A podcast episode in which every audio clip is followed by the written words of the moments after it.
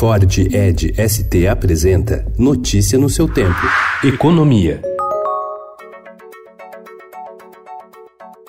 Cálculos da equipe econômica indicam que os destaques sugeridos pelos partidos à reforma da Previdência devem desidratar a proposta em até 60 bilhões de reais. Por essa conta, o ganho com a reforma ainda ficaria acima de 900 bilhões de reais em 10 anos. São consideradas quatro grandes alterações, incluindo as mudanças na aposentadoria de policiais e na norma para as mulheres. Essa última, aprovada com 344 votos, deve ter impacto de 25 bilhões de reais. As alterações nas regras para professores com mudanças nas idades mínimas devem custar mais cerca de 15 bilhões de reais.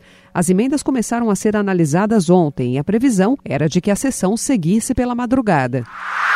O plenário da Câmara aprovou na noite de ontem emenda que altera a regra para cálculo do valor da aposentadoria de mulheres e favorece viúvas que recebem pensões. Com a emenda aprovada, continua a exigência de 62 anos de idade e 15 de contribuição para a mulher requerer aposentadoria. O valor do benefício inicial continua o equivalente a 60% da média dos salários base para contribuição. A cada ano a mais trabalhado, há um acréscimo de 2 pontos percentuais no benefício. Com isso, o benefício integral seria atingido com 35 anos de contribuição e não 40 como estava no texto original.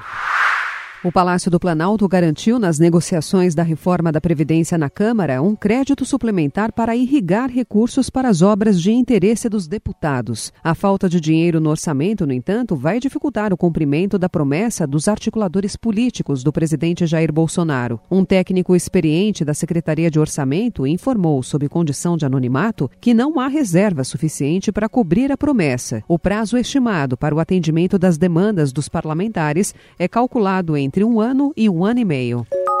A medida provisória da liberdade econômica que reduz burocracias para empresários foi aprovada ontem na comissão especial criada para discutir a proposta.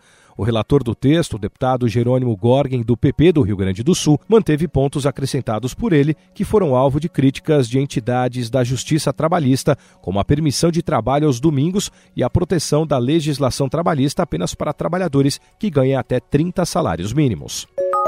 A BRF e a Marfrig desistiram do acordo para a fusão de seus negócios, anunciado há cerca de 40 dias. As duas companhias, que haviam acertado um prazo de 90 dias para organizar a fusão, desistiram das conversas por não terem conseguido chegar a um consenso sobre temas de governança corporativa que guiariam a nova companhia. Notícia no seu tempo. É um oferecimento de Ford Edge ST, o SUV que coloca performance na sua rotina até na hora de você se informar.